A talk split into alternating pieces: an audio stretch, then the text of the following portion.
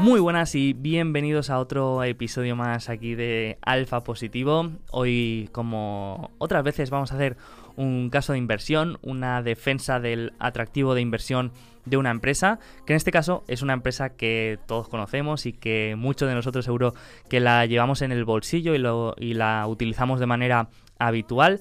Así que, bueno, como ya sabéis, estoy hablando de Spotify, una empresa que creo que tiene una muy buena relación rentabilidad-riesgo, mm, sobre todo cuando miramos a décadas vista. Y voy a intentar explicar por qué creo que, que tiene este atractivo. Así que voy a empezar hablando un poco de la historia y de cómo funciona Spotify. Después pasaré un poco a los obstáculos o a lo que creo que, que es la parte negativa de la empresa y que el mercado cree que, que la hace poco atractiva. Pero también después veremos esta transición de lo que yo creo que es la situación actual en la que creo que no es una buena empresa. Vamos a ver cómo es la transición hacia lo que creo que se puede convertir Spotify, que es una gran empresa. Después veremos cómo en esa situación se pueden crear unos círculos virtuosos retroalimentados, lo que se llaman las flywheel, muy atractivos y que pueden ser muy interesantes. Y luego pasaremos a la última parte de valoración y riesgos. Así que vamos a empezar viendo un poco de historia de cómo ha nacido Spotify, porque también es parte de la tesis de Spotify, lo que ha significado para la industria. Y, y bueno, como sabéis, Spotify es un actor fundamental dentro de la industria de la música, es el, el reproductor final, el conector que hay entre la discográfica y los creadores de música con el usuario final. Antes la gente escuchaba en disco y en radiocassette, ahora la escucha, eh, la, la- la mayoría de gente escucha música en el móvil, en streaming. Por lo tanto, Spotify es un, es un actor muy importante, ¿no? Porque es el, el que conecta la música con, con el usuario. Pero esto no siempre ha sido así, como digo. Eh, tradicionalmente, pues la- las discográficas ganaban dinero de la venta de discos y de radiocassettes antes de, los discos. Si vemos aquí, este gráfico mm, lo pone mucho en, las cartas de Spotify porque se puede ver de, de manera clara. mm, Aquí vemos los ingresos de la industria de la música por vinilos, después por radiocassette.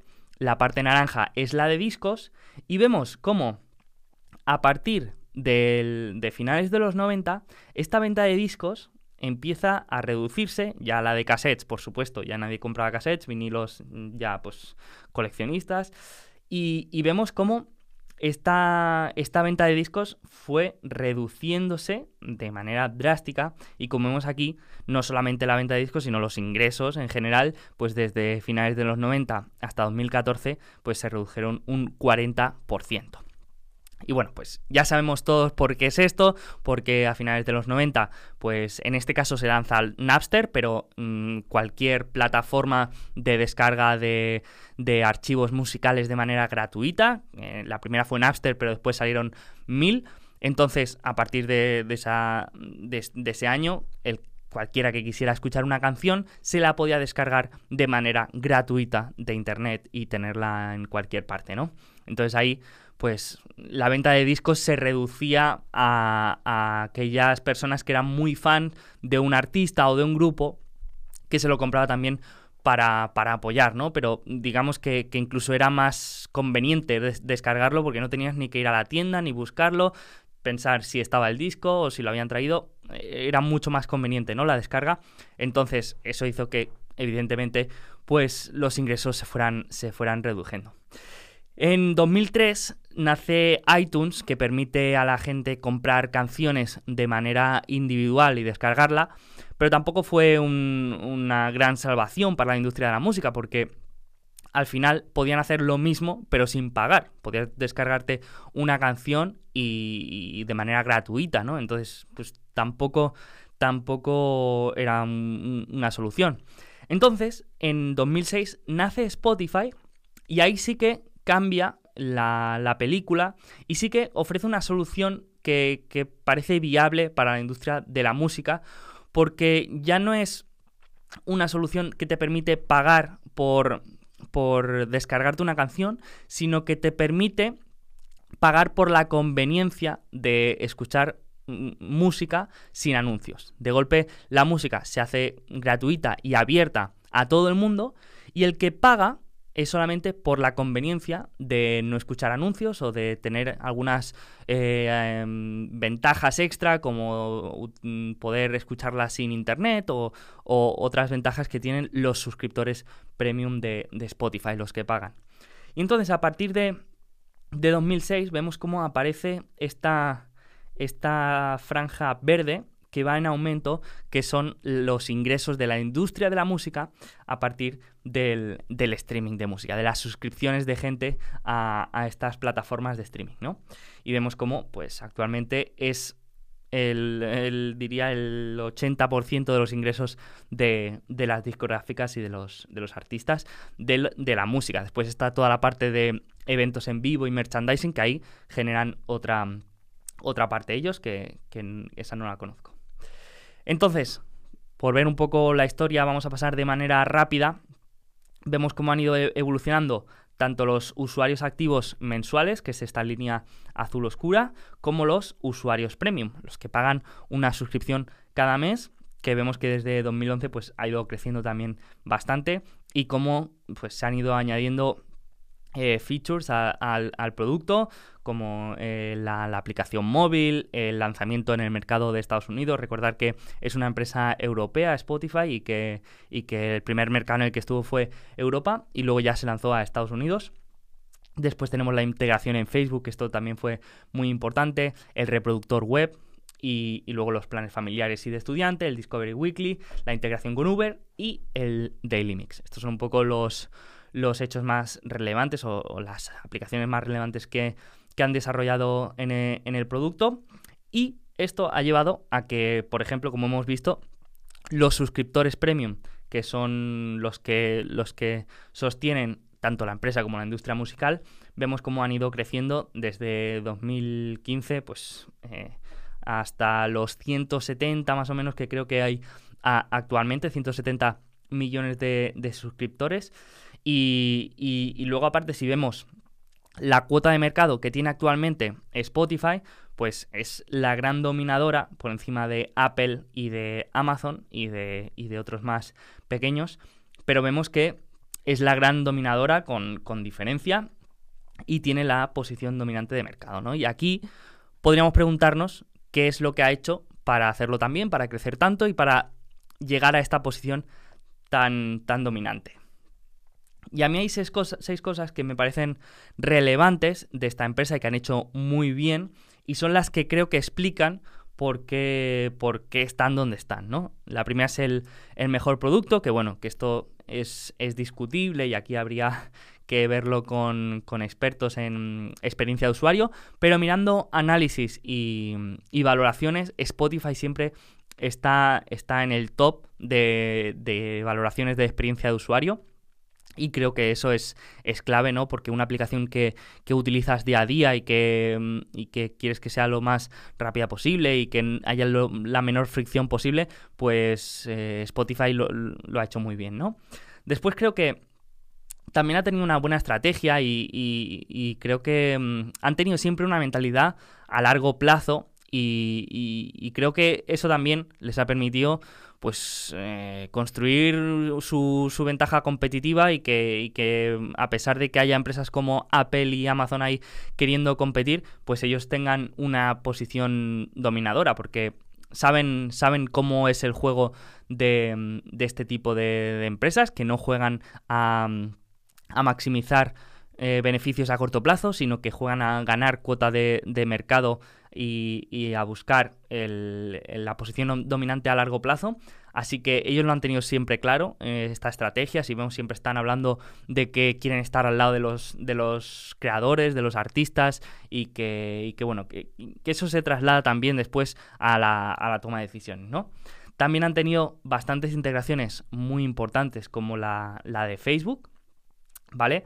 Que, bueno, que después veremos que esto también forma un papel importante a la hora de, pensar en el futuro y en, y en la parte de hardware, ¿no? Vamos a ver que Apple y Amazon pues están sacando sus, sus hardware eh, que van a estar integrados con sus propias aplicaciones y que aquí Spotify pues mm, es importante que tenga cuantas más integraciones mejor, ¿no?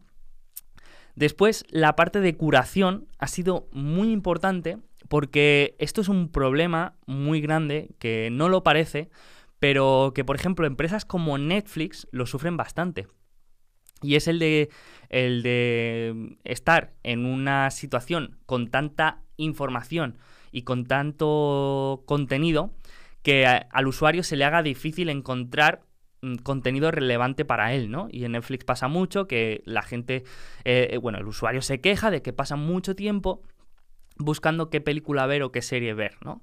En cambio en Spotify esto lo han hecho muy bien y, a pesar de tener un catálogo, el catálogo más grande de, música de, del mundo, tienen varias funciones de descubrimiento de, música a través de tus gustos y de canciones que has escuchado, que, es muy interesante. Y, a la gente le, suele buscar, le suele gustar mucho, ¿no? Y, y, es verdad que he visto varios, varios artículos que hablan de cómo han encontrado música que jamás hubieran descubierto y que les parece fantástica y que, y que no, no, te suelen recomendar lo que, lo que más está petando y lo que más está escuchando, sino que son, son canciones bastante especiales, ¿no? Yo lo he probado varias veces y sí que es verdad que que quizá con la mayoría de canciones no van a acertar, pero te encuentran una que, te sorprende y que, que, no es para nada popular ni, ni, nada, ¿no? Entonces esto, esto es bastante importante porque la sensación que tienes cuando estás en Spotify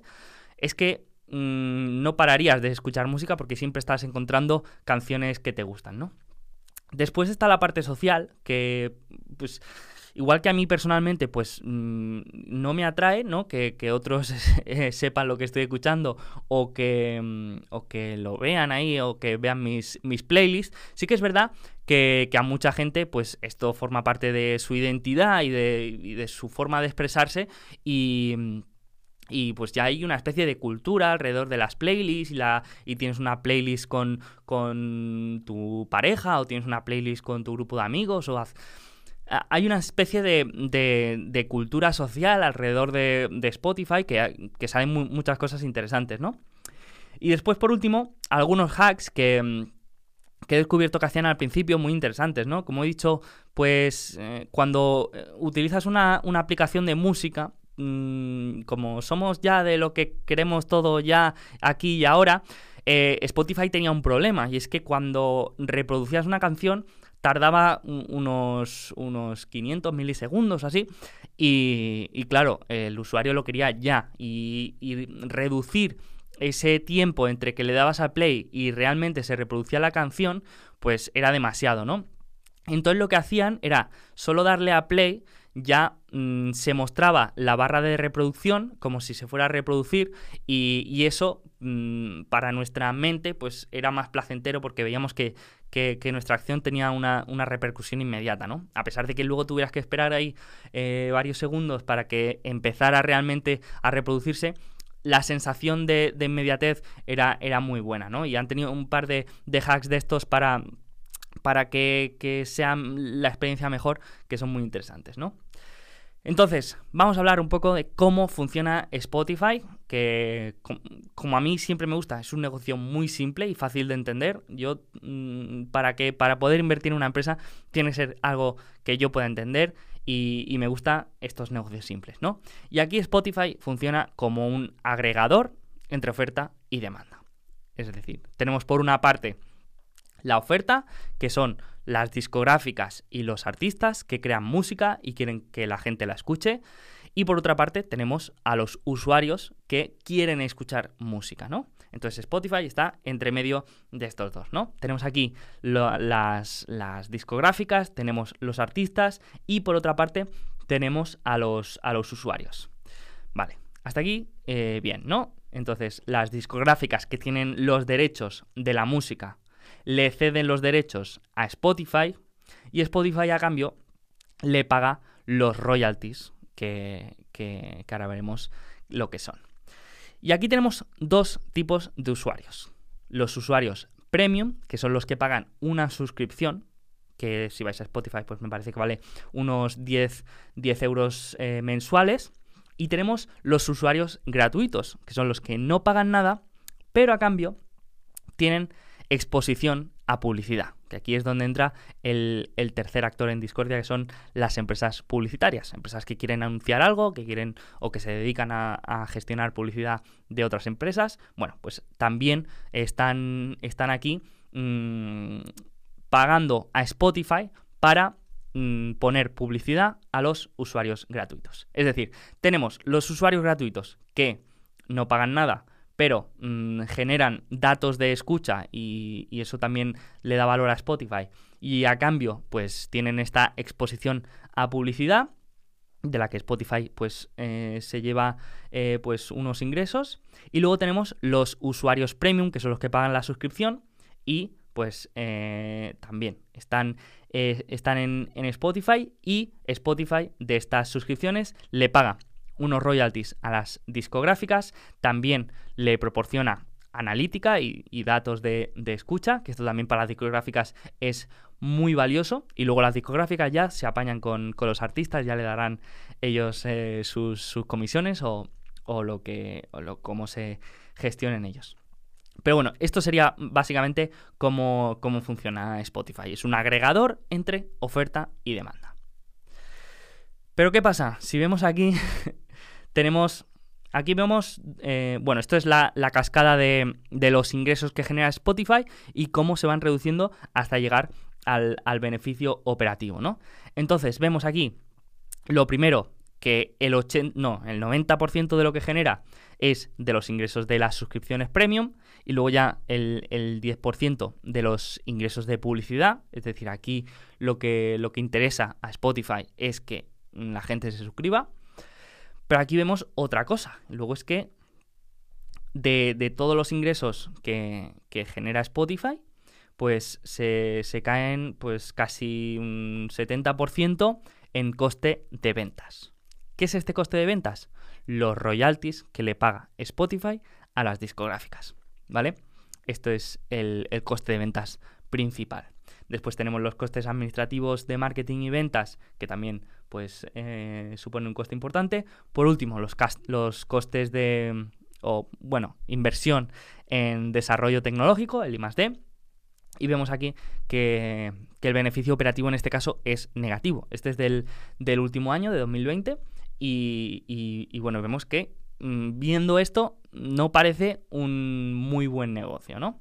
Entonces vamos a ver por qué eh, se da esto, porque vemos estos estados financieros que si no supieras qué empresa es, pues seguramente descartarías de manera directa. Entonces vamos a ver por qué eh, esto es así y después vamos a ver si puede cambiar, ¿no? Entonces a mí me gusta poner esto para que veamos que, esto del mercado lo ha reconocido desde, su salida a bolsa, pues en los dos años siguientes se ha mantenido en un, en un canal plano entre, bueno, entre 100 y 200, pero bueno, digamos que en, en, mayo de 2020 el precio era el mismo que el, al que salió a cotizar, ¿no? Entonces, ¿qué ha pasado para que el mercado no haya visto valor en esta empresa, ¿no? Entonces, a mí me gusta verlo así. Y, esto puede explicar por qué, no tiene el mismo resultado o no ha tenido el mismo resultado que otras empresas que, también usamos día a día y que todos conocemos y que tenemos en nuestros móviles como Apple, Amazon, Netflix, Alphabet, Microsoft o Facebook. Y el problema es que Spotify no tiene apalancamiento operativo. ¿Qué significa que no tiene apalancamiento operativo? Bueno, pues si cogemos, por ejemplo, el ejemplo de Netflix, Netflix cobra una suscripción a un precio similar a Spotify, pero la diferencia es que el contenido de Netflix es contenido propio. Ella paga, eh, Netflix paga mm, a las productoras de, de, cine para que desarrollen las películas y luego esas películas son de contenido propio. Es decir, si le han costado 10, le van a costar 10 independientemente de lo que genere eh, después Netflix. ¿Qué significa esto? Pues que conforme va creciendo, los costes de Netflix se, pueden mantener planos y todo eh, ese incremento de, ingresos va directo a, beneficios. En cambio, Spotify, el contenido que tiene en su plataforma no es contenido propio, es contenido cedido por otras discográficas. Y aquí el pago no es fijo, es decir, no le paga a las discográficas un coste por X canciones, sino que, que le paga un porcentaje sobre las ventas. Es decir, que aquí, por mucho que crezca Spotify, los costes de ventas, los royalties que le va a tener que pagar a las discográficas, van a seguir aumentando en la misma proporción. Es decir, por mucho que crezca, pues siempre eh, los costes van a aumentar en la misma proporción y no va a poder trasladar esos, esos ingresos incrementales directamente a, beneficio, ¿no? Entonces ese es el problema, que por mucho que crezca y por muy bien que lo haga, pues al final mm, las discográficas son las que tienen la, eh, la, sartén por el mango y las que te van a decir, no, no, de aquí un 70% es para, para mí y, y no se puede hacer nada, ¿no? Entonces, ese es el, principal problema de Spotify, que por muy bien que lo haga y por mucho que crezca, pues al final estos ingresos variables pues van a hacer que, mm, que, le sea imposible generar rentabilidad, ¿no? Si vemos aquí de, desde su salida a bolsa, solo ha sido rentable en cuatro trimestres. Solo ha, sido, solo ha tenido beneficio positivo en cuatro trimestres, ¿no? Aquí vemos en el, primero de 2019, el, último de 2019, luego aquí uno que mm, plano y el último que también mm, casi plano, ¿no? Entonces, eso claramente, si lo comparamos con otras empresas también muy presentes en nuestra vida, como es eh, Google o Amazon o Netflix, vemos aquí el margen bruto cómo refleja este apalancamiento operativo. Si vemos todas estas empresas tienen algún tipo de apalancamiento operativo, ¿no? Mm, tanto Netflix como Google como Facebook, ¿no? Facebook, por ejemplo, tiene unos costes fijos de todos los trabajadores y oficinas y el coste de desarrollo, pero una vez cubre todos esos costes, todo el ingreso incremental va directo, va directo a, a beneficios, porque no supone un coste incremental. Entonces, eso es, eso es lo que explica por qué Spotify lo, ha hecho, bueno, no lo ha hecho tan mal, pero mm, no lo ha hecho igual de bien que otras empresas para ser tan, tan popular, ¿no? Luego hay otra razón, que es la, de la competencia, ¿no? Y aquí pongo, si te dieran a elegir mm, contra a, quién te gustaría tener de, de, competencia, ¿no? Y digo, pues yo no sé a quién me gustaría tener como competencia, pero sí sé a quién no me gustaría tener como competencia.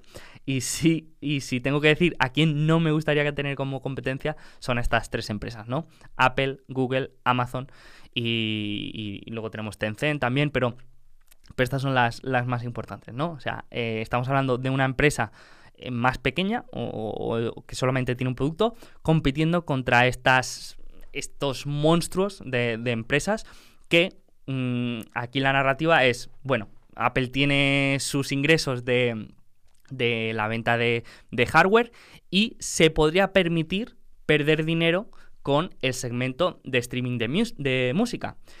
Y Amazon igual, tiene sus, sus tres eh, segmentos muy rentables se podría permitir perfectamente tener ahí Amazon Music que no ganara dinero, que, perdiera dinero. Eh, entonces, bueno, eso es un peligro que, tiene Spotify y, obviamente Spotify no se puede permitir perder dinero, aunque ahora mismo está perdiendo dinero, pero mm, digamos que que no puede ser su producto el, líder de, pérdidas, ¿no? Que puede tener otra empresa.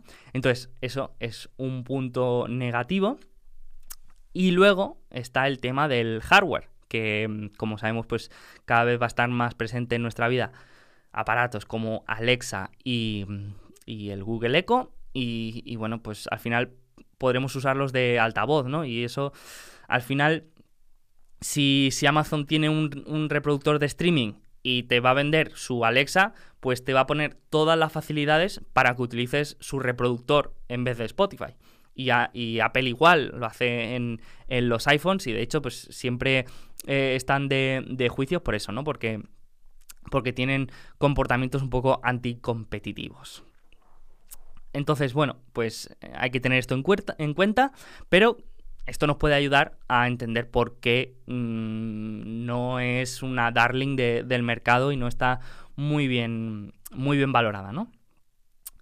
Después aquí tenemos eh, el camino hacia el apalancamiento operativo. Vamos a ver un poco la transición de esta empresa que hemos visto de calidad un poco mala, ya que no es rentable, ¿no? Si vemos los estados financieros, pues no podríamos afirmar que es una buena empresa.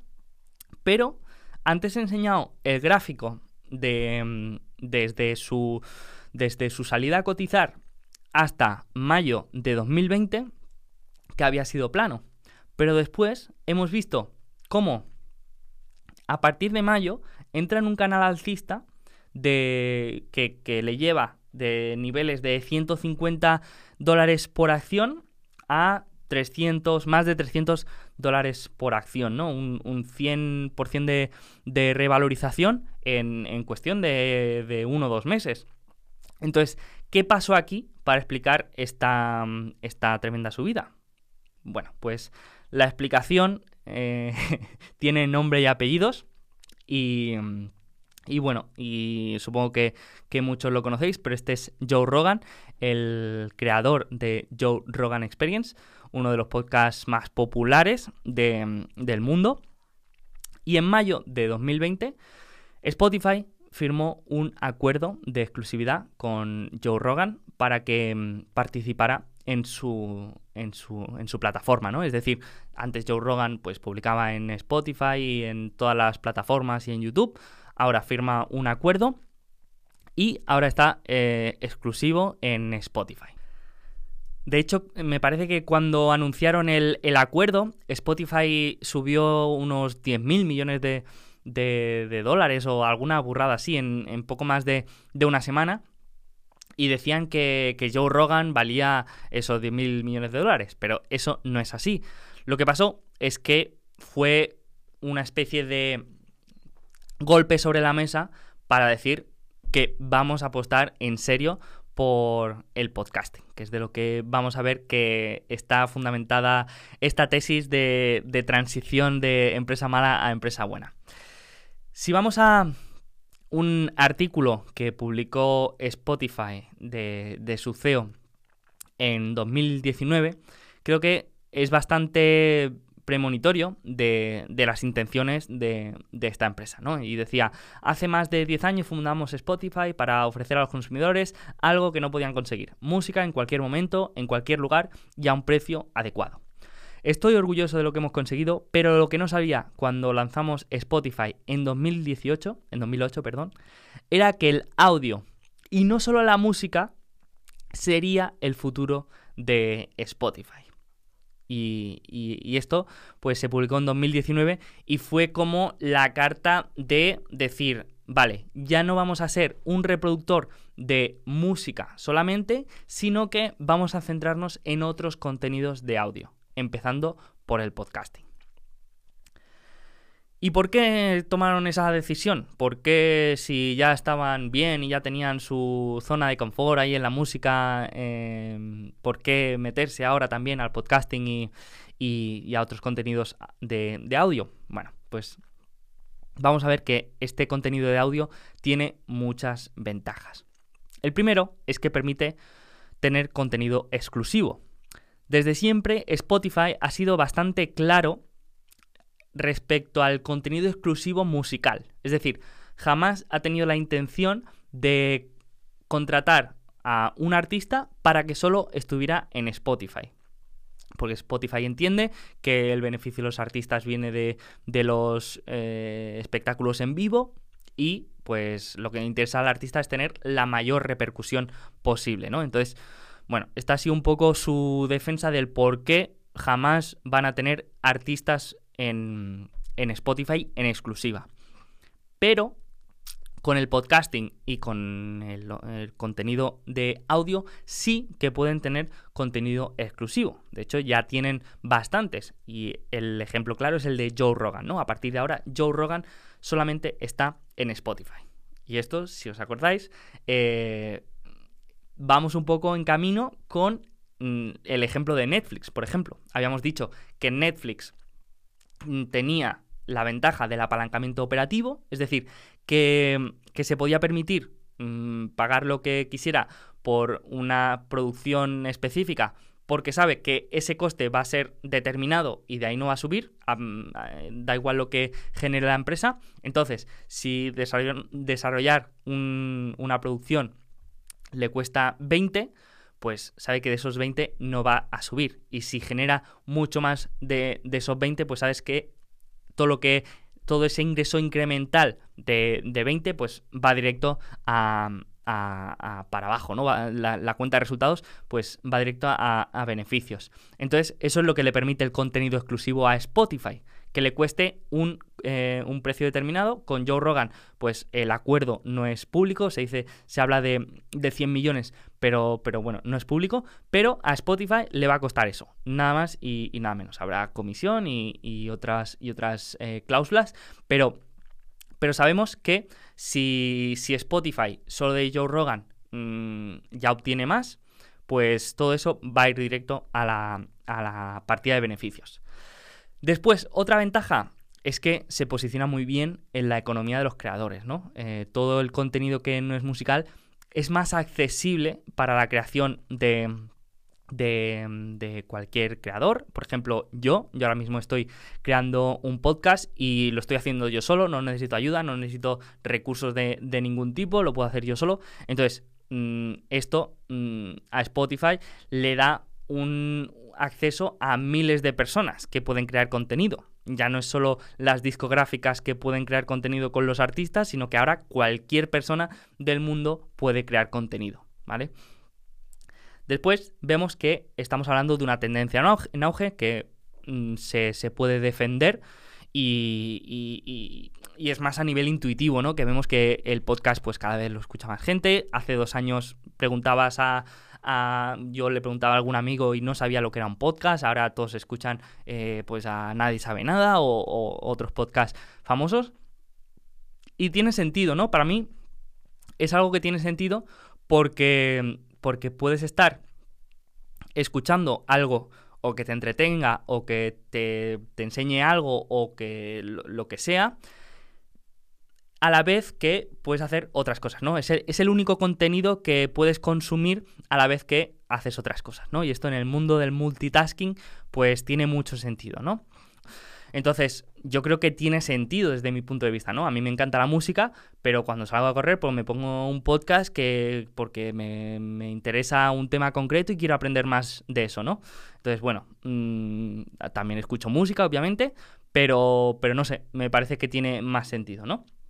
Después, tiene, tiene, sinergia con, con, otros formatos de audio, ¿no? No solo el podcasting, sino que vamos a ver que el ponerse delante de un micro y decir cosas, pues se puede aplicar tanto al podcasting como a audiolibros, como a audiocursos, como a cualquier otra cosa, ¿vale? Después vamos a ver y vamos a hablar de la infraestructura de publicidad. Vamos a hablar en profundidad porque esto es una pieza importante del puzzle. Después también veremos la integración vertical, que significa que, que ya no solo puede formar parte del ecosistema de la industria como reproductor, sino que puede estar en otras fases. Y ahora veremos que también ha dado pasos importantes para, mm, para situarse ahí. Lo que hemos visto, el apalancamiento, el apalancamiento eh, sobre la industria musical, que significa que ahora la posición dominante, es decir, como se suele decir, la sartén por el mango, la tienen las discográficas porque, porque saben que hay tres discográficas importantes que tienen la gran parte del, catálogo musical y si Spotify no hace lo que quieren, le quitan el catálogo y Spotify se queda mm, sin un tercio de la música del mundo, entonces eso, es, mm, eso sería malo para Spotify, pero conforme la, gente vaya utilizando más Spotify para otros usos y, y ya no solo escuchen música, eh, Spotify ya no va a tener tanta dependencia de la música o de una discográfica concreta y eso le va a dar una posición más dominante y, le va a permitir más apalancamiento para decirle a las discográficas, oye, pues mm, a mí el 70% no me vas a quitar, ahora va a ser el 60%, por ejemplo. Bueno, puede ser una, una opción. Y luego le da mayor conocimiento del usuario. Uno de los problemas ahora es que la publicidad que pone Spotify es bastante generalista, porque con la música sí que se puede saber mucho de nosotros, pero mm, no tanto como con el podcast, que ya sí que te está indicando temas de intereses concretos y, mucha más información, tanto de edad como de, gustos, como de posición económica. Yo creo que te está dando eh, más información del usuario. Perfecto. Entonces, como vemos, todo esto va a llevar a que, mm, como pongo aquí, mal dicho, la Netflixación de Spotify, ¿no? Que Spotify pueda tener más contenido que, tenga un coste fijo o incluso que no tenga ningún coste, pero que no vaya aumentando conforme aumentan los ingresos, ¿vale? Entonces, ahora mismo nos encontramos en esta situación en el que el margen bruto como porcentaje de ventas es del 25%. ¿Por qué? Porque los costes fijos representan un 5% del total. El resto son costes variables. Pero conforme vayamos teniendo mayor porcentaje de costes fijos sobre el coste total, este margen bruto va a ir aumentando. ¿Vale? Entonces este es el objetivo a largo plazo de, Spotify que, y que lo ha dejado bien claro, que su margen bruto objetivo a largo plazo es llegar al 35%. Perfecto. Entonces, eh, para ver un poco cómo funciona el ecosistema del podcasting, lo podemos comparar con el de la música para ver por qué creo que hay una oportunidad aquí. Bueno, si vemos el ecosistema de la música, lo vemos claro que tenemos los artistas por un lado, que crean la música con los recursos de las discográficas. Las discográficas son un poco como, como eh, fondos de Venture Capital, es decir, encuentran un artista que creen que tiene, tiene proyección, le dan todos los recursos y luego eh, se quedan con parte de los beneficios, ¿no? Igual a algún artista pues le sale, le sale peor, otros le saldrán muy bien, pero digamos que el artista por sí solo no puede crear la música porque tiene una serie de recursos, ¿no? o sea, para crear la música eh, pues se necesita un ingeniero, se necesitan los, los, músicos, no solo el cantante, sino mm, los músicos, una edición, una... No soy experto en música, ya lo veis, pero, pero bueno, que requiere unos, unos recursos importantes, ¿no? Entonces, a cambio de aportarle los recursos al artista, la discográfica se queda los derechos de la música y ella es la que se encarga de la distribución a, tanto a Spotify como a Apple Music como a Amazon a cambio de estas royalties, ¿vale? Y de estas royalties pues ya eh, una parte va para los artistas. En cambio, si vemos el podcasting, como estamos hablando de un contenido que es accesible. Yo ahora mismo estoy grabando un, podcast que, es, eh, que, que, lo estoy haciendo con mis propios medios y cualquier persona lo, lo puede hacer. ¿Qué pasa? Pues que no, necesitamos recursos, no necesitamos una discográfica, no necesitamos una empresa que, nos apoye y nos dé recursos y medios y alcance y de todo, ¿no? Entonces lo creamos nosotros, creamos el contenido y nosotros mismos lo distribuimos a, todas las plataformas de reproducción, que en este caso pues hay muchísimas más. Tenemos Spotify, tenemos iBooks, tenemos eh, Apple Podcast, tenemos eh, Cashbox, eh, hay mil, hay mil, ¿vale? Entonces, esto es genial, y permite que cualquiera pueda grabar, pueda publicar contenido y esté everywhere, available y, fácil, accesible y abierto a todo el mundo. Pero ¿qué pasa? Aquí no vuelve eh, nada de dinero al creador. Es decir, es muy difícil generar dinero con este contenido porque no, no hay un sistema centralizado de, de monetización. Aquí como vemos, Spotify le paga unos royalties a las discográficas, pero aquí Spotify no paga nada al, creador, ni Apple Podcast, ni, ni iVoox, no, no, se paga, eh, aunque algunos tengan suscripción, no le llega nada al creador del podcast por, por muchas escuchas que tenga, no importa, ¿vale? Entonces, la única manera de monetizar eh, un podcast es buscándote tú mismo tu publicidad, que eso es es complicado porque tienes que encontrar a alguien que esté dispuesto a pagar y, y poneros de acuerdo en el precio y tiene sus complicaciones, ¿vale? Entonces, yo lo que veo es que aquí mm, Spotify tiene un, área de oportunidad importante para convertirse de alguna manera en la discográfica de, los creadores. Es decir, eh, que en vez de ser reproductor, suba un poco se convierta en la discográfica y los creadores pasen por Spotify y Spotify les dé esa infraestructura para monetizar. ¿Vale? Voy a intentar eh, eh, que, se, que, se, vea un poco. Y entonces para ello ha, estado realizando movimientos importantes y se ha dedicado en los últimos dos años, desde la publicación de, ese artículo de Audio First, que era un poco declaración de intenciones, se ha dedicado a realizar adquisiciones, en algunos casos bastante buenas, como la de Joe Rogan, en términos de, precio que se, que se ha pagado. En otros casos mm, discutibles, ¿no? Pero pero bueno, el, valor realmente es difícil de ver porque lo que se está buscando aquí es la sinergia, ¿no? Entonces, por un lado, ha estado comprando productoras de podcast como Gimlet, The Ringer, Parcast y Betty Labs, ¿vale? Y, bueno, son productoras de podcast profesionales, con sus estudios de grabación, con sus locutores mm, profesionales y que tienen podcasts muy, muy importantes, ¿no? Eh, Gimlet hace una especie, una, especie de, de, series de true crime que son muy interesantes. The Ringer está más orientado a mm, podcast de deporte. Bueno, son, son muy interesantes, ¿no? Entonces, al comprar esta, estas productoras, automáticamente Spotify ya tiene la exclusividad de ese contenido. Algunos de ellos se escuchan solamente en Spotify, otros se pueden escuchar en todas las plataformas, pero Spotify ya tiene el control, digamos, ya puede, puede hacer lo que, lo que quiera, ¿no? De momento le interesa que se pueda escuchar en todos lados para que la gente lo vaya escuchando y si hay un podcast que triunfa mucho dirá, pues a partir de ahora solo está en Spotify. Y lo que quiere evidentemente Spotify es ir generando un hábito de consumo en Spotify. Esto también eh, es, lo que intenta hacer con, el contenido exclusivo, ¿no? Que, que, pues mucha gente escucha Joe Rogan, pues ahora si quieres escucharlo tienes que usar Spotify, ¿no? Y a lo mejor si antes escuchabas eh, Joe Rogan en otra plataforma, pues ahora tienes que escucharla en Spotify, ¿no? Y, es también parte de, esta estrategia de mm, generar el hábito de consumo en Spotify.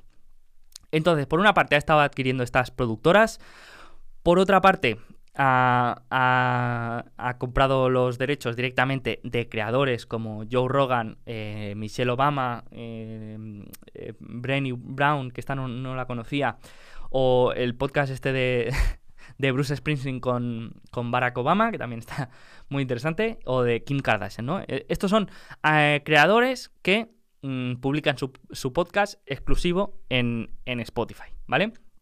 Y luego, por otra parte, tenemos las herramientas verticales, que esto sí, que es muy interesante porque tenemos por una parte Anchor, que es, por ejemplo, donde se aloja este podcast. Este podcast está alojado en, en Anchor. Y luego tenemos Megaphone, que es una plataforma de publicidad Luego tenemos Sound Better, que no tiene nada que ver con el podcast, pero es que es, un, marketplace de artistas, donde, por ejemplo, yo si soy cantante, puedo encontrar a un músico y a un editor y a un, mm, a un maquetador y a lo que necesite, puedo encontrarlo.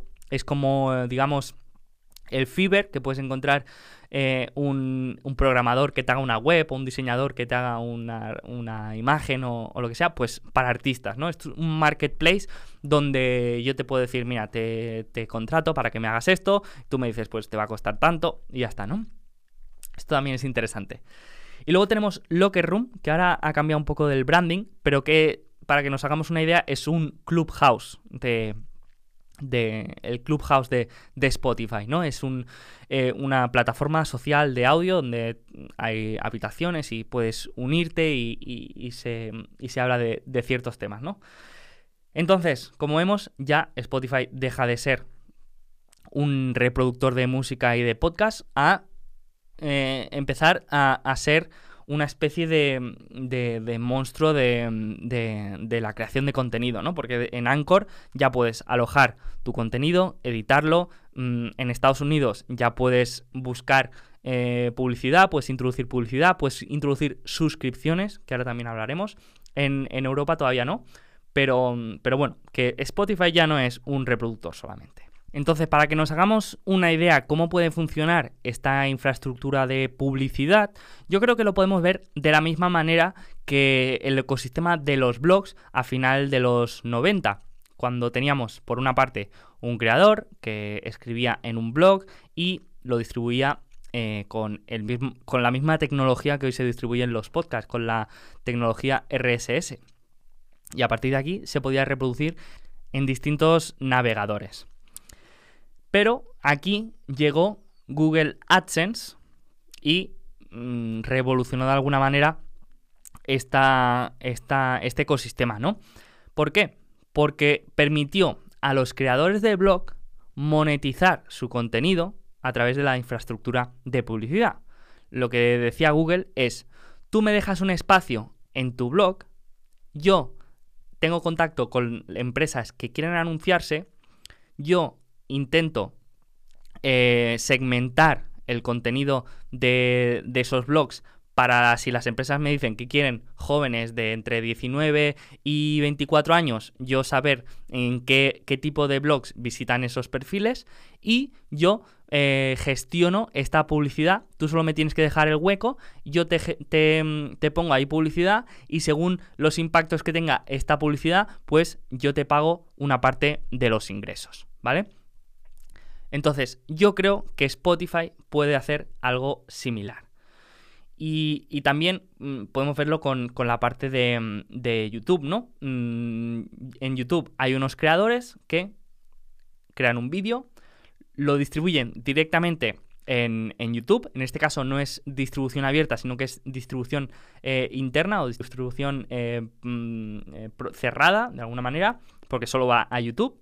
Entonces, empresas publicitarias van a YouTube y YouTube le da parte de los ingresos a los creadores. Son dos, dos infraestructuras diferentes, pero que creo que puede combinar Spotify. Por una parte, eh, esta infraestructura de publicidad abierta y por otra parte la infraestructura de publicidad cerrada. Luego, otra, otra cosa que fue de lo que más eh, me explotó la cabeza cuando me enteré fue hace poco, hace unos días, de hecho fue el 27 de abril, cuando publicaron o anunciaron que iban a abrir suscripciones de podcast de, pago en Spotify. Es decir, eh, por ejemplo, yo tengo un podcast, puedo eh, publico un episodio semanal y luego puedo publicar otro episodio solo para suscriptores. Y luego en Spotify tú te puedes suscribir, pagas eh, tanto y puedes acceder a ese episodio. Y hasta aquí pues tampoco es nada revolucionario porque Apple justamente unas semanas antes había anunciado precisamente lo mismo, suscripciones a podcast, mm, podcast que pagabas X al mes y tenías contenido eh, exclusivo, solo para suscriptores. Pero luego vi algo que me explotó la cabeza, que se llamaba plataforma de acceso abierto, ¿vale? Y decía así, ¿eres un creador con suscriptores en otros lugares?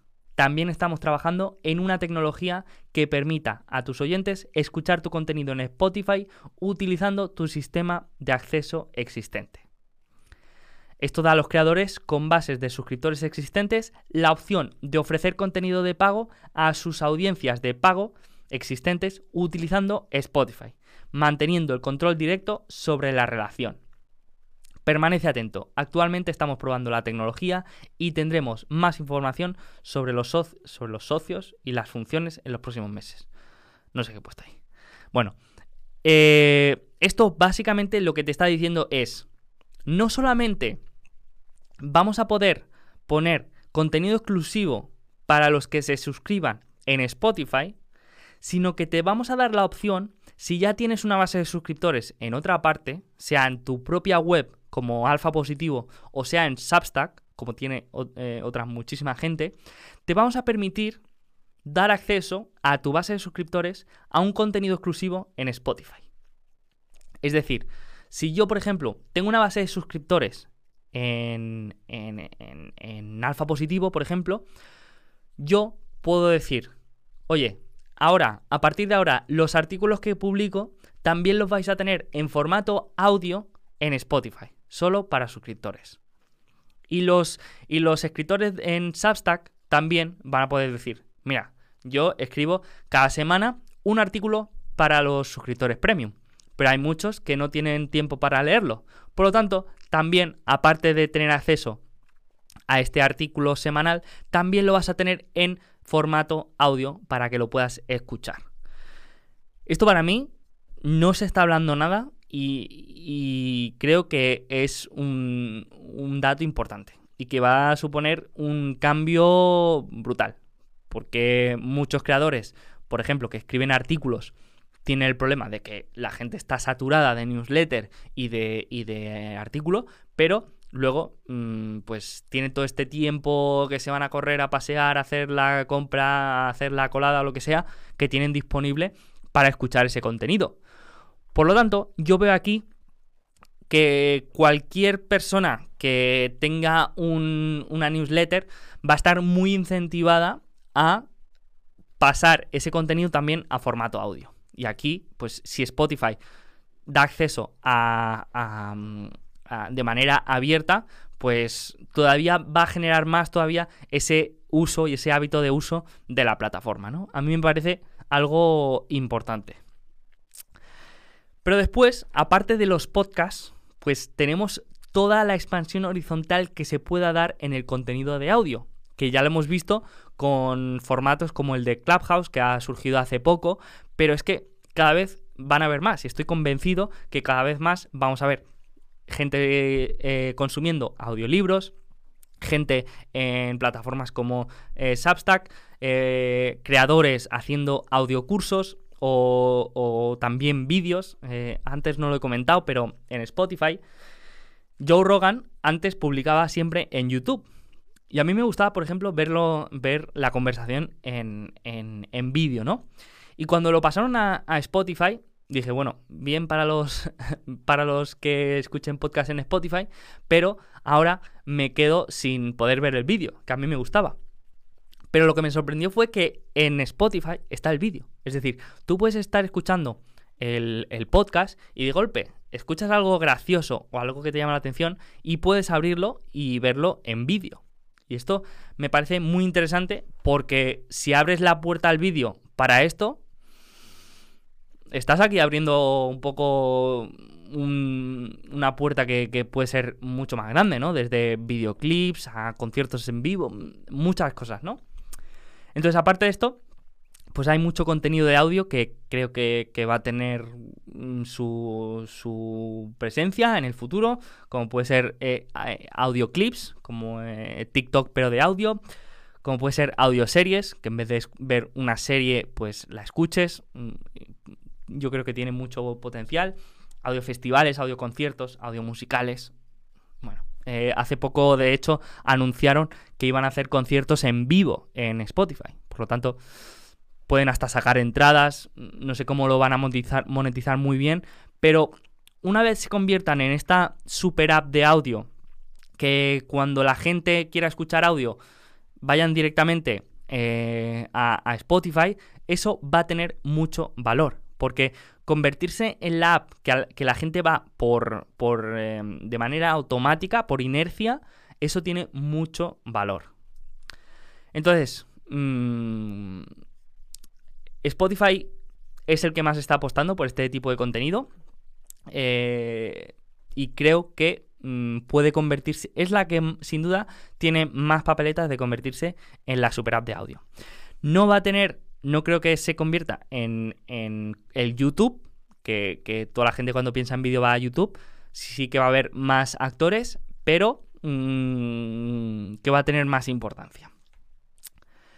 Y luego, lo que he comentado antes del apalancamiento sobre las discográficas. A mí hay una imagen que me impactó mucho, que, es esta, que, mm, que bueno, te da, te da un poco el flujo de circulación de la, de la suscripción de un usuario a Spotify o a Apple, cómo va llegando a, todos los diferentes actores, ¿no? Entonces, eh, los, los eh, reproductores se quedan un 30%, el, el, resto va hacia las discográficas y, y, las, y las publishers, y, y lo que impacta es que de los 10 dólares que pagan de suscripción, menos de un 10% llega a los artistas. O sea, de, de 10 que se paga, menos de, de 1 llega a los artistas, ¿no? Y esto, pues, es, es sorprendente porque, porque tú te imaginas que, que, que, es el que más valor aporta, ¿no? El que al final el que pone la cara, el que canta y el que la gente paga, ¿no? Por, por él. Entonces, a mí esto lo que me dice es que esto es un campo fértil de disrupción. ¿Por qué? Porque aquí hay que preguntarse si realmente las discográficas aportan tanto valor como para quedarse este trozo de, la tarta.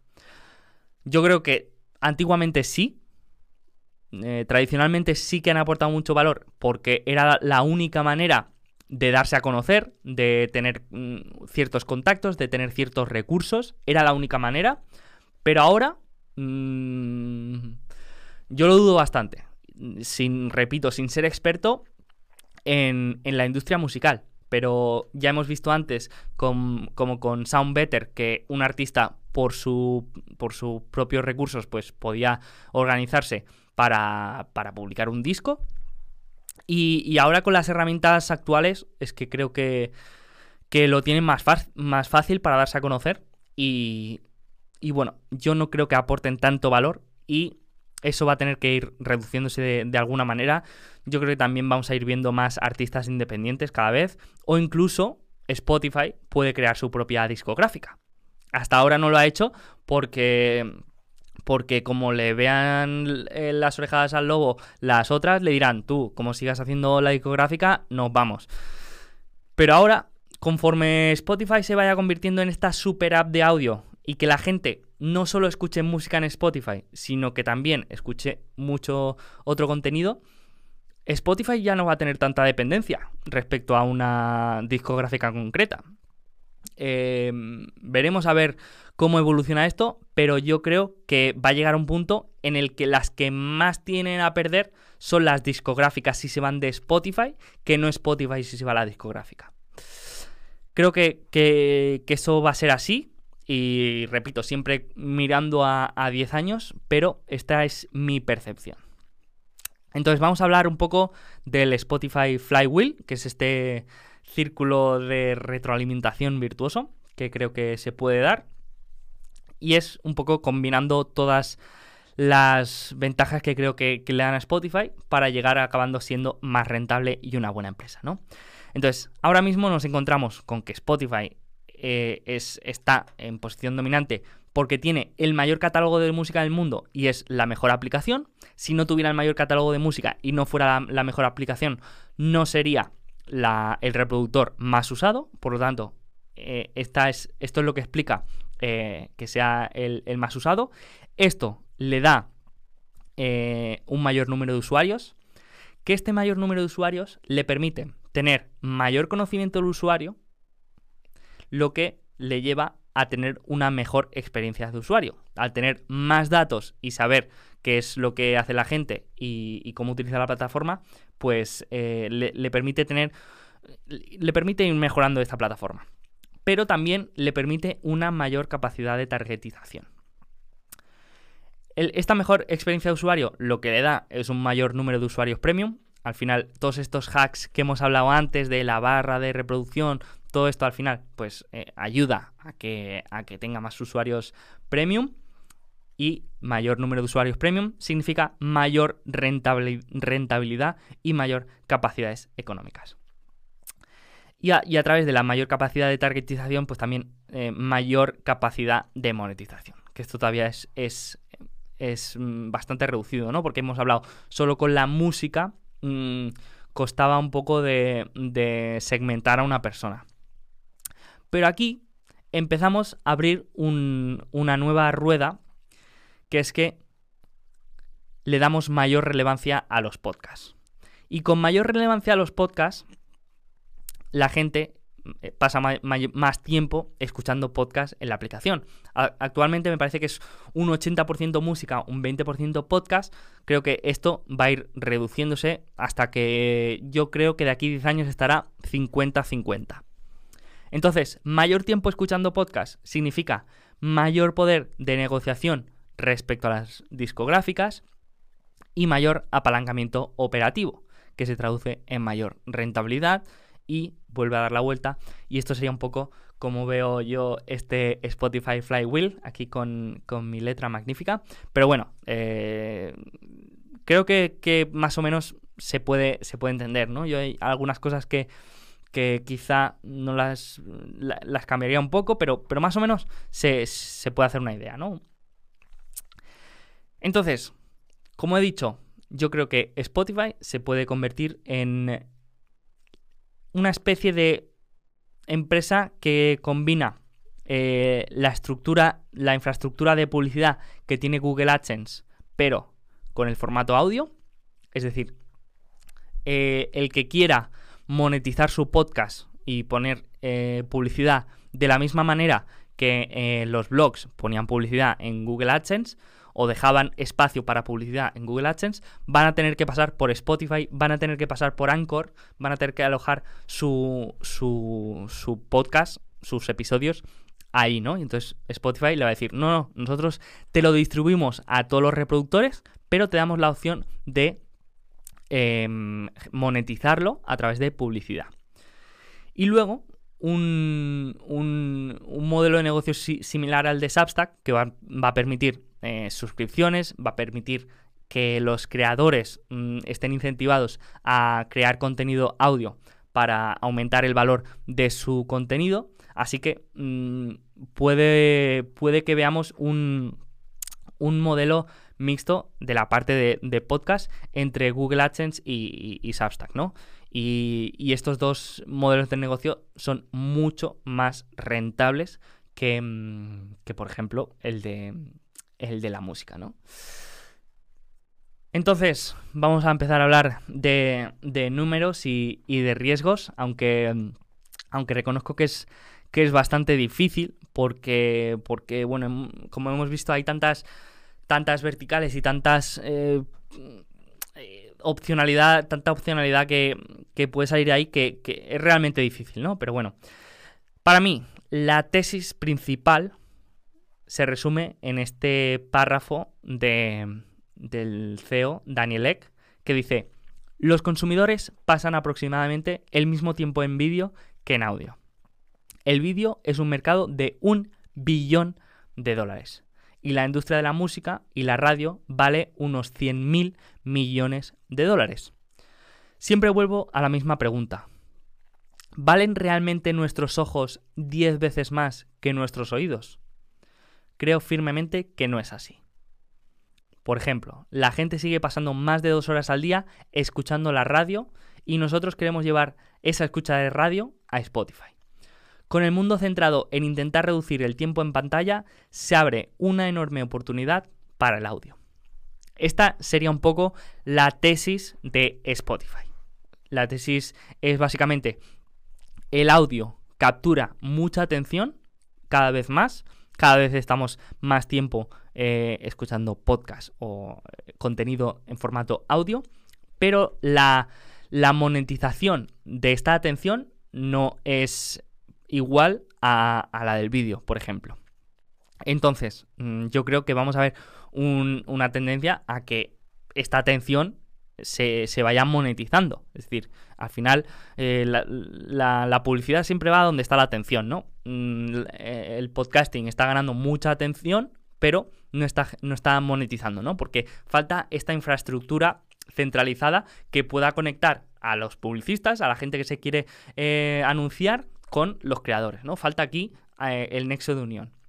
Entonces, esta es la, tesis principal que el podcasting va, a ganar monetización, va a ganar, mm, va a traer capital y que Spotify va a capturar parte de ese valor. Eso es lo, importante. Y, esta es un poco la tesis principal. Entonces, por poner un poco números a, a estas estimaciones, Pues yo he planteado aquí tres escenarios, aunque insisto que, mm, esto es... para mí la única utilidad es intentar entender qué estimaciones está haciendo el mercado con el precio al que cotiza hoy.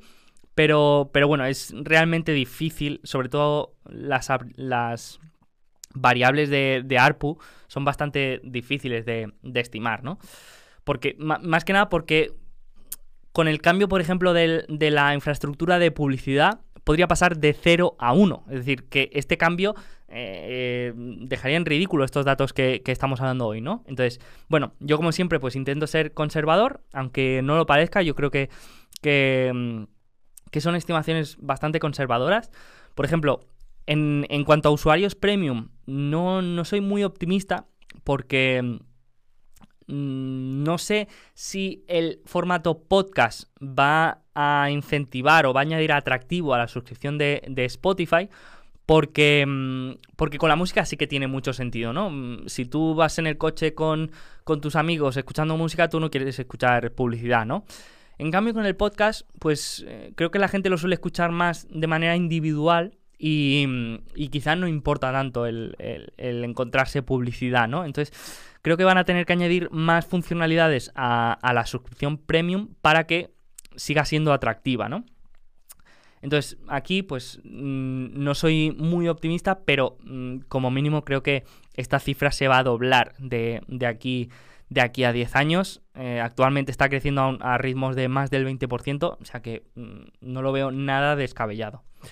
Después tendríamos el ARPU Premium, que, que tampoco soy muy optimista, pero porque porque creo que tampoco es algo que interese mucho eh, optimizar este ARPU Premium, porque, porque el juego de Spotify siempre lo ha dicho, siempre es la búsqueda de volumen y no la de margen, y aquí creo que, interesa más mm, tener cuantos más usuarios premium mejor a, costa de que paguen un poco menos, porque al final el lifetime value es, es más o menos igual, ¿no? Entonces, bueno, aquí puede sorprender porque eh, la, suscripción de Spotify es de 10 euros. Sin embargo, aquí vemos eh, este eh, ARPU Premium, que es el, lo que genera Spotify por cada mm, usuario, que es de 4,26.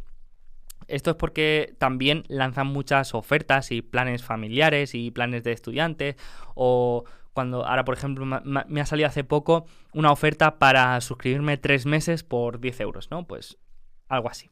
Entonces, Sí que es verdad que también hablan de aumento de precio en algunos mercados que han probado y la respuesta ha sido muy buena. Es decir, pues tienen intención de ir subiendo este ARPU. Mm, entonces yo creo que, que esta cifra no es nada descabellada. Pero bueno, no creo que sea algo que le interese a Spotify y que tampoco vaya a optimizar. En cuanto a usuarios freemium, que yo le llamo freemium, pero que en, Spotify son ad supported, que son los que no pagan y los que Spotify ingresa a través de, la publicidad, actualmente tiene unos, 200 millones.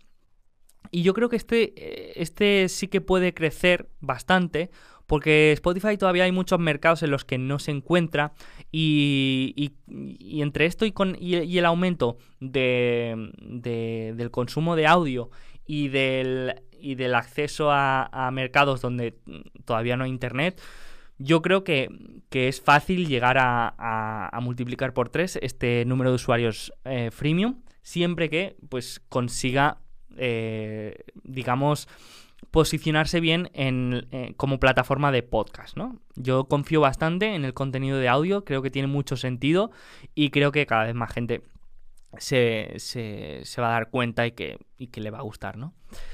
Después tenemos el ARPU Freemium, que este es quizá con el que más optimista estoy, pero que es muy difícil de, de, estimar, ¿no? Porque, por, eso, porque si, si, si confiamos en, en, la infraestructura de publicidad, podríamos pasar de, de 0 a 1. Es decir, es que puede ser un cambio muy importante, ¿no? Entonces, eh, bueno, Mm, no sabemos. Ahora mismo, este ARPU freemium eh, es muy bajo porque, mm, porque la publicidad que hay en Spotify ahora es muy poco atractiva para un anunciante. ¿Por qué? Porque Spotify quiere mantener la calidad y la experiencia de usuario del que escucha música, por lo tanto, no puede poner un anuncio de, de la misma manera que YouTube que, que son más amateurs y que lo puede hacer cualquiera. Tiene que ser bien editado, un locutor profesional. Si os fijáis, los anuncios que escucháis en, Spotify entre canción y canción están muy bien hechos. No, no, no son amateurs que los puede hacer cualquiera. En cambio, en el podcast sí que creo que mm, puede tener más sentido y, hay más espacio para estos anuncios más amateurs que los puede hacer cualquiera sin recursos, ¿no? Entonces, mm, creo que tiene, tiene bastante sentido. Entonces, bueno, estos serían un poco los resultados con estas variables. Y, bueno, al final esto, esto no, es de mucha utilidad más que para ver que, en este caso mm, el precio está en, en, el, en, el, escenario pesimista, ¿no? Estaría cerca del, de mi escenario pesimista, es decir, que estas, estas serían más o menos las variables que, estima el mercado que puede llegar Spotify en 2030. Yo creo que que, mm, bueno, que sería en el escenario de todo sigue igual y no hay grandes cambios y, y Spotify sigue más o menos la, el camino que lleva ahora. El que, el, que, el que está descontando el mercado, ¿no? Eh, no está descontando para nada la parte de infraestructura de publicidad ni la parte de, de, integración en la economía de los creadores, que creo que, es muy importante y que hay mucha opcionalidad ahí, que es difícil de estimar, es difícil de estimar, pero, pero bueno, que, que en mi caso estoy tranquilo porque porque en el caso de que nada salga bien y, no consiga ni posicionarse como plataforma principal de podcast ni, ni, crear la infraestructura de, publicidad, pues mm, vas a tener eh, una rentabilidad similar al, mercado, ¿no? Así es como, como lo veo un poco. Y, bueno, como os digo, es bastante difícil de, estimar estas variables a 10 años, pero bueno, te puede dar una idea de lo que, lo que estima el mercado, ¿no? Y, más o menos está muy cercano a mi, a mi escenario pesimista. ¿Qué riesgos principales veo? Eh, bueno, mm, para empezar, mm, son un poco los que, los que hemos visto, eh, los de eh, competencia, que hasta ahora, pues he visto bastante eh, como que le han dejado el camino libre, tanto Apple como Amazon, para comprar productoras y comprar eh, creadores como Joe Rogan y, otros eh, artistas mm, importantes. He visto como que mm, ellas no han, no han participado ni, ni han hecho ninguna adquisición así similar. Pero mm, obviamente si empiezan también a comprar contenido exclusivo y empiezan a, a, seguir el, mismo playbook de, de Spotify, pues obviamente pues le puede quitar atractivo y puede erosionar esta, este efecto de super app de audio, ¿no? Eh, bueno, es un, riesgo permanente, pero, pero creo que aquí el tener el foco en solo eso le da una ventaja a Spotify. Y por ejemplo, Apple, yo creo que en este caso, con lo que ha hecho de, de suscripciones de, de, de podcast, yo creo que no, está orientada a, participar en la economía de los creadores y, ir de la mano de, los creadores, ¿no? Yo lo veo más como un ecosistema cerrado y, todo lo que hace eh, Apple es para que se quede en Apple, mientras que Spotify tiene una, estrategia más abierta de decir, bueno, mm, quieres publicar en todos, en todos los reproductores, está genial, yo te pongo todas las facilidades y yo me quedo con con la parte de la infraestructura de publicidad. Bueno, no lo veo, no lo veo tampoco mm, peligroso, aunque pues siempre tienes ahí la amenaza de que son empresas con mucha caja, con muchos recursos, que, no les importa tener un los líder ahí si creen que les puede venir bien después para lo que sea. Entonces, bueno, mm, es un riesgo que está ahí. Después tenemos el, riesgo de, de, hardware, que no lo veo, no lo veo tanto riesgo porque, porque ahora creo que se están poniendo más firmes con las regulaciones antimonopolio y a Apple ya le están cayendo sentencias bastante importantes y creo que se va a suavizar el, tema de... Sobre todo en, Apple es el caso de la de, la App Store, ¿no? Ahí donde están teniendo más problemas. Pero creo que Y aparte creo que puede ser incluso, incluso beneficioso, ¿no? Porque si Spotify puede estar en todos lados, mm, si alguien tiene Alexa de, Amazon y, tiene un iPhone y está en, en, los dos ecosistemas, pues al final vas a querer para tu podcast, que es donde tienes toda tu música y tienes toda tu, tus eh, listas de, de, episodios a escuchar y, y toda tu música guardada y tus playlists, pues quieres que esté en todos lados, ¿no? Ya sea tu iPhone, tu Alexa o, tu coche, que, lo bueno es que Spotify sí que está integrado, por ejemplo, en los Tesla. Y, en todos los coches inteligentes, mm, también en la mayoría viene con, con Spotify, ¿no? Porque al final eh, eh, Apple, Apple Music está cerrado a, usuarios de iPhone, por lo tanto ya está, ya está bastante limitado, ¿no? Entonces creo que por ahí mm, no lo veo tanto riesgo y sí que puede ser una especie de, ventaja. Luego tenemos la parte de experiencia del usuario del, podcast y es que si no consiguen Mm, que realmente la gente le guste escuchar un podcast ahí, por mucho contenido exclusivo, exclusivo que, mm, que compren y que produzcan y que todo, pues eh, todavía la gente va a tener más de una aplicación. Yo, por ejemplo, tengo cuatro aplicaciones para escuchar podcast. ¿Por qué? Porque una eh, tiene todo el catálogo del mundo, pero no es quizá la que más me gusta. Otra tiene todas las transcripciones y puedo seleccionar partes del audio y compartirla y y está más optimizada para, el uso de, como plataforma de podcast. Otra también tiene mm, eh, podcasts exclusivos. Entonces, mm, hay aquí el peligro de que, de que como no mejoren mucho la, la experiencia del usuario de podcast, pues que siga utilizando otras plataformas, ¿no? Yo creo que no mucha gente va a tener más de dos aplicaciones de audio pero, pero mm, a ver cómo mezclan todo, todo el audio social, la música, los podcasts. Mm, quiero ver a ver cómo, cómo lo mezclan todo, a ver si el que esté todo en una aplicación va a ser una ventaja o va a ser una desventaja porque para llegar a algún sitio tengas que hacer dos clics de más. Entonces, bueno, me preocupa eso. Y luego toda la parte de gestión de la centralización, que al final la ventaja de que esté todo centralizado, o sea, de que esté todo descentralizado, es que nadie tiene poder para, para, para decidir. Por ejemplo, en YouTube, al estar todo centralizado, YouTube tiene el poder para, por ejemplo, banear tu cuenta, eh, banearte un episodio o cambiar las condiciones de, monetización de un día para otro y eso pues perjudica de manera directa e instantánea a todos los creadores. Entonces, aquí, eh, claro, lo que defienden muchos creadores de podcast es que si Spotify se convierte en el YouTube del audio, pues tiene, el poder de cambiar las condiciones del juego en cualquier momento.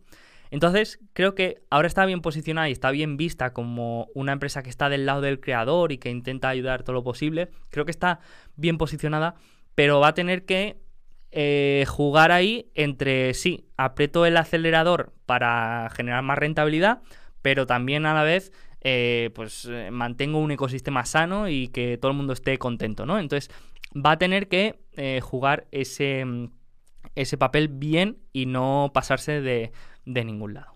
Perfecto. Entonces, ya como conclusión y cerrando un poco este, este vídeo, ¿por qué me gusta Spotify? Bueno, lo he resumido en, 10 puntos y estos 10 puntos eh, empiezan por el CEO, Daniel Eck. Me parece un, un gran estratega, una muy buena persona para tener al mando Aparte, si viendo valoraciones de la cultura corporativa y de las valoraciones al, CEO son de las más altas que, he visto. Entonces, por ahí estoy muy tranquilo porque es una persona joven, es el fundador, tiene Soul in the Game, está muy, muy enfocado en lo que quiere hacer, es muy claro, me gusta mucho. Luego es un negocio fácil de entender, que para mí es, es vital entender bien cómo funciona. No tiene deuda, tiene la misión clara, convertirse en, en la super app de audio. Ellos dicen en la, app, eh, en la primera app que te viene a la cabeza cuando piensas en escuchar algo. Después, me gusta que siempre ha estado vista como un mal negocio y eso puede dar la oportunidad. A mí me gusta también entender por qué se puede dar esta oportunidad y creo que es porque mm, todavía hay dudas si se puede convertir en un buen negocio o no y todavía está ahí ahí. Eh, luego me gusta todos los vientos de cola que trae detrás del consumo de audio, que son muy importantes. Eh, la red de publicidad, la infraestructura de publicidad mm, como... Mm, bueno, es que... Ya hemos visto cómo lo han hecho Google y Facebook y, el resultado que ha tenido, pues Spotify obviamente no, no puede tener el mismo alcance y, y, realmente la publicidad es distinta porque no tienes el enlace ahí delante y, bueno, y tiene sus dificultades, pero el hecho de que, de que se pueda gestionar de manera automática la relación entre creadores y publicistas, pues eh, eso puede ser muy rentable, ¿no?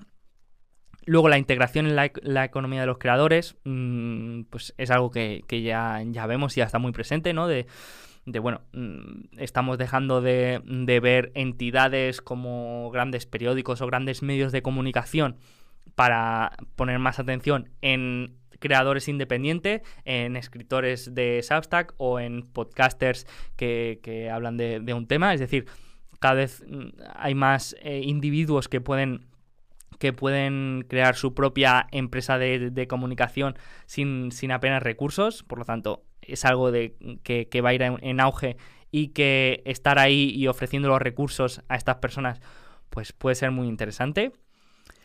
Luego la parte de la industria musical, que ya no solo veo que, que puede conseguir apalancamiento operativo por la parte de podcast, sino que también va a conseguir esta parte que luego tengan mayor apalancamiento de negociación con las discográficas. Esto me parece muy interesante. Incluso, mm, incluso que, que, mm, que, cada vez haya más artistas independientes y que, y que se lo monten por su cuenta o incluso que Spotify pueda crear su propia su propia discográfica de, más adaptada a los, a los tiempos de hoy. Y luego, eh, pues viendo un poco la valoración, creo que no es para nada una valoración exigente que tengas que pedirle mucho a, la empresa, sino que, bueno, mm, creo que tampoco es un, un, extremo de, de algo súper barato, pero mm, pero sí que creo que es algo bastante asumible, es muy difícil perder dinero y, y, con, toda la opcionalidad que hay, ¿no? Entonces, pues me siento muy cómodo. Por supuesto, esto no es ninguna recomendación de, inversión, ni mucho menos, pero bueno, es un poco una defensa de por qué creo yo que, que es interesante esta empresa. Así que aquí lo dejo, espero que os haya gustado y nos vemos en la próxima.